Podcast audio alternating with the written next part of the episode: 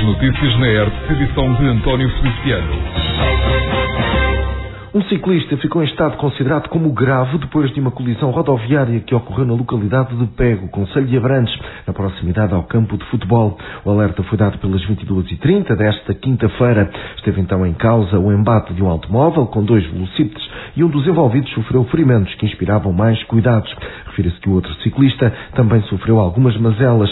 As duas vítimas foram transportadas para o Hospital de Abrantes.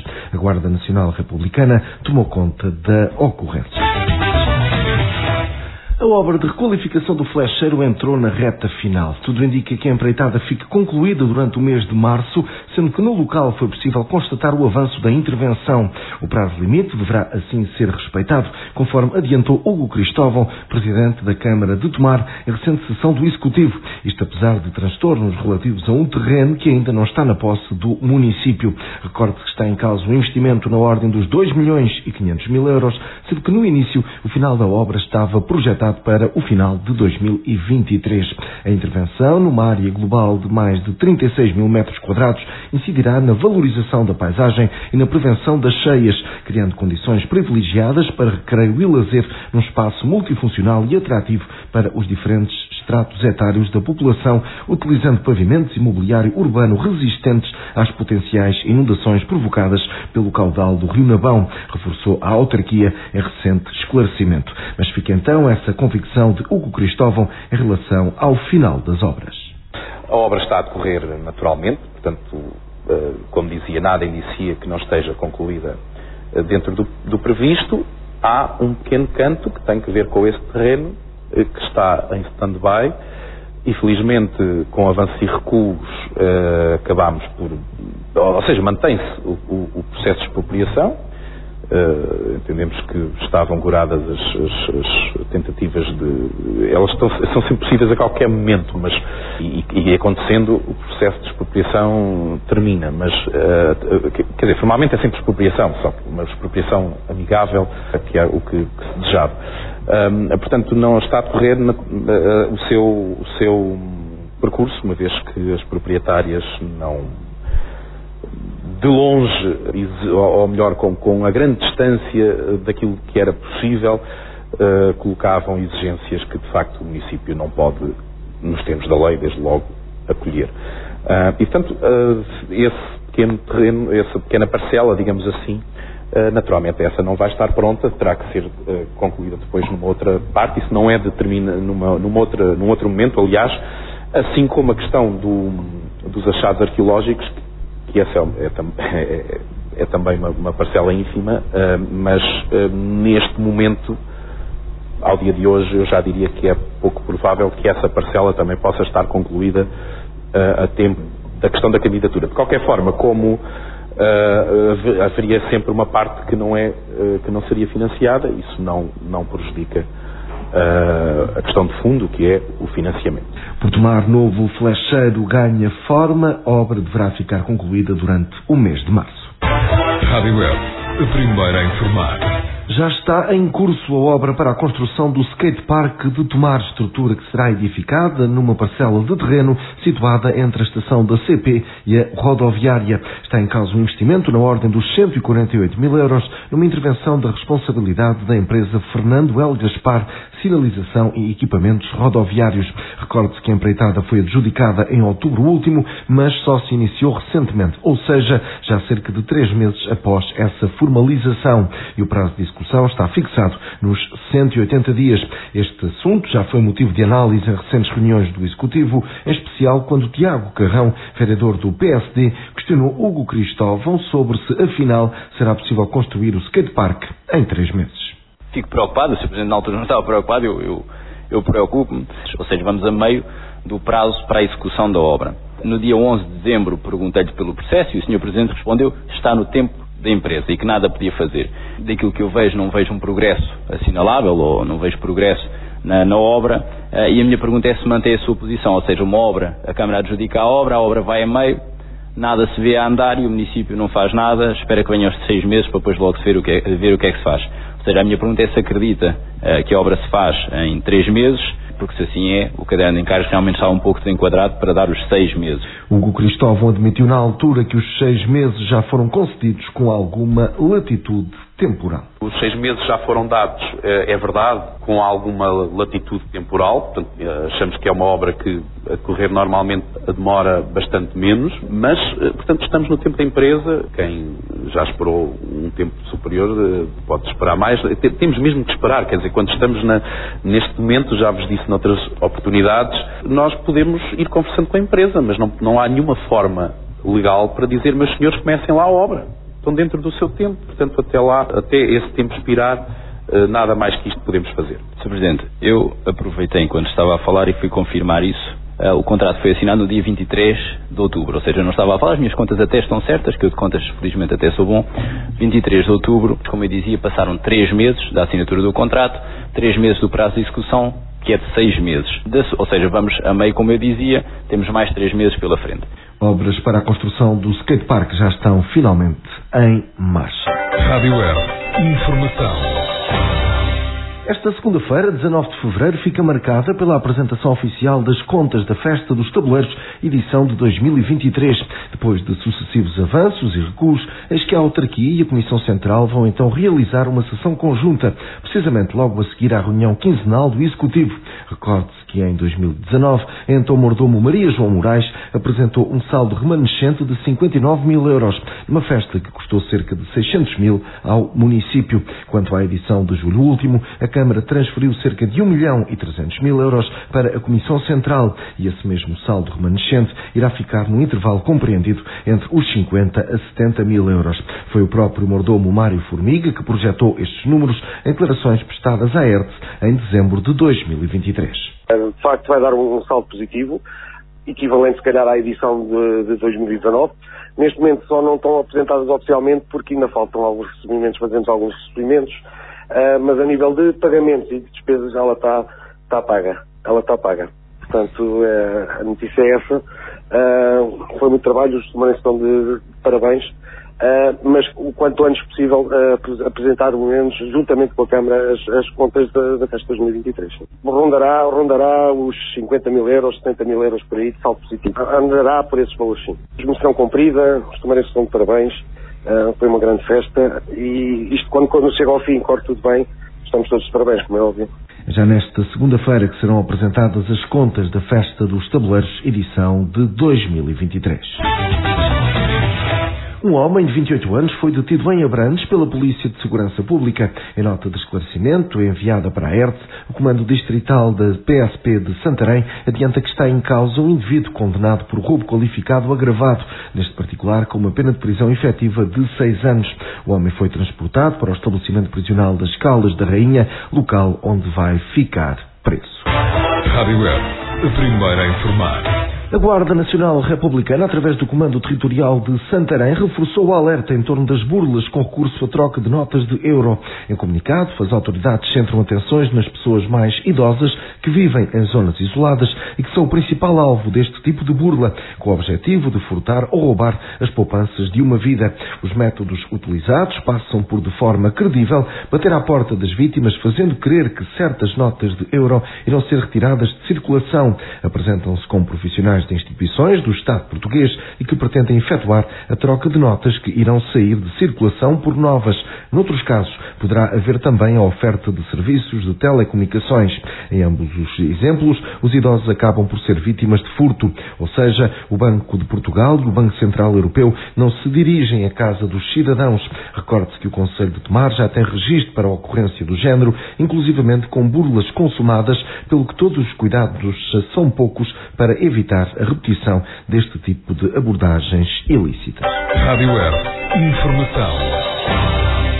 O restaurante Café Ad hoc deu pontapé de saída para a quinta edição do Tomar à Prova, uma iniciativa de cariz gastronómico que se traduz numa rota de tapas e petiscos por 12 espaços aderentes da cidade. Casos do Biscaia, Café Stop, Casa da Vera, Noite e Sol, Infante, Primorosa, Refúgio, Restaurante Café 116, O Perdigoto, Taverna da Talha, 1 de Maio, para além do já referido Ad hoc. Por 4 euros poderá assim degustar uma tapa ou petisco, acompanhando por uma bebida tomarense.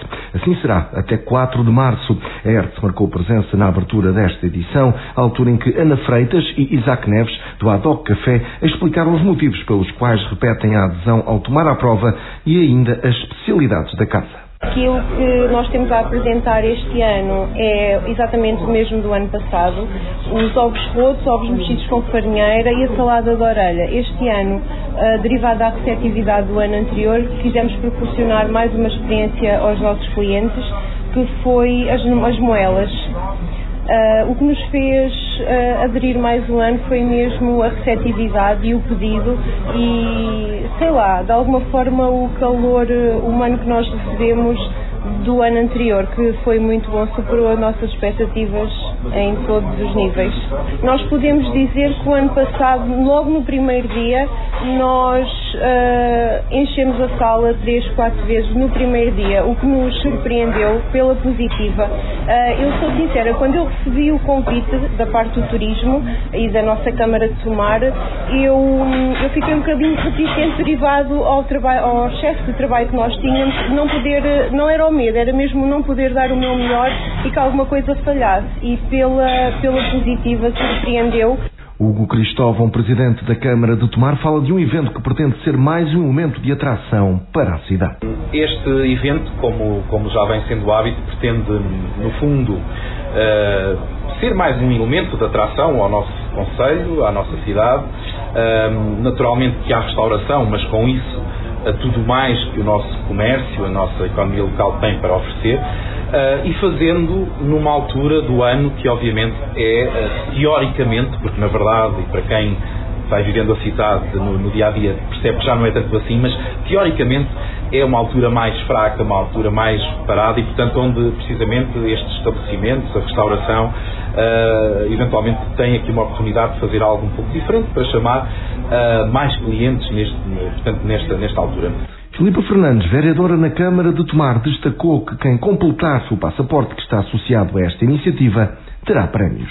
Só acrescentar que este ano criámos duas dinâmicas para incentivar o preenchimento do nosso passaporte. O passaporte é o convite para fazer esta viagem gastronómica e quem completar o passaporte todo terá direito a bilhete, uh, a um voucher para o nosso cinema, o nosso cinema comercial que existe uh, no Cineteatro Paraíso e, portanto, deixamos este convite ao preenchimento. Os primeiros cinco ainda têm a particularidade de uh, serem premiados com um vinho de tomar, um vinho tomarense, à escolha do, do, daquele que foi o premiado por completar o passaporte em em tempo recorde.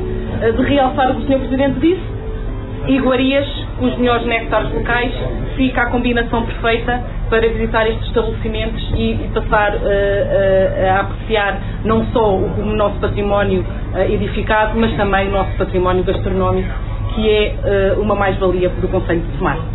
Já começou a quinta edição do Tomar à Prova, assim será até 4 de março por 4 euros. Os eh, visitantes poderão degustar-se uma tapa ou petisco acompanhando por uma bebida tomarense.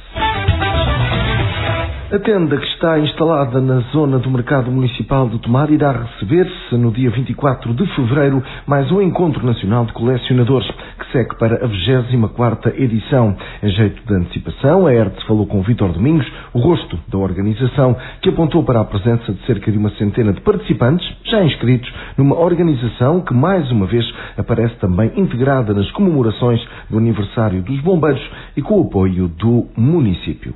O encontro colecionador 24 irá decorrer no dia 24 de fevereiro, sábado, onde já estão inscritos à volta de 100 colecionadores, desde o norte ao sul.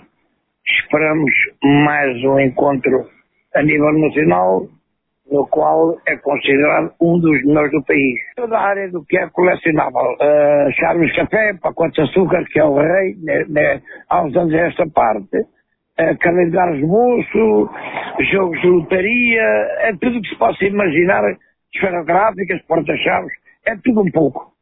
Ano, como os outros anos anteriores, conta sempre com o apoio da Câmara, a coleção de pacotes de açúcar, uma coleção de 12, vai sair com com as igrejas e capelas do nosso Conselho, ou seja, mais do, de dentro da cidade, que é uma, é uma novidade. Ainda vê-se muito poucos jovens a, a participarem. Vê-se vê muito agora é o pessoal mais antigo a querer desfazer-se as suas coleções. Também a vida económica também está mal, uh, está tudo muito caro, desde, desde o gasóleo, gasolina, às portagens, pronto, e aí está, está um bocadinho a queda.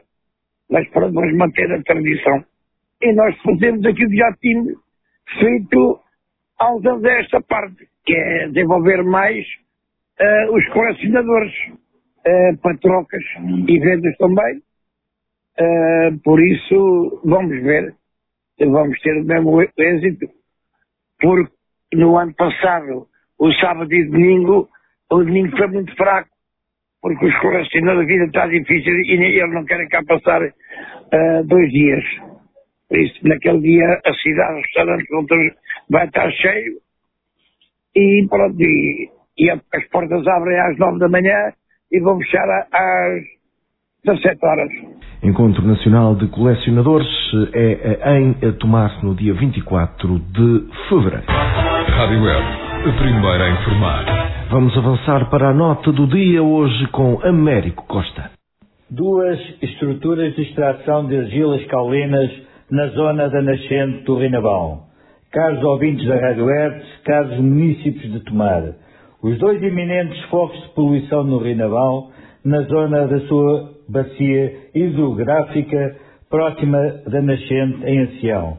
Durante as últimas cinco semanas, percebemos que estão a ser projetadas duas estruturas de extração de argilas caulinas na zona das nascentes do Reinabão, zonas designadas por Pessegueiro e Mortal, nos conselhos de Ancião e Aldeado, respectivamente.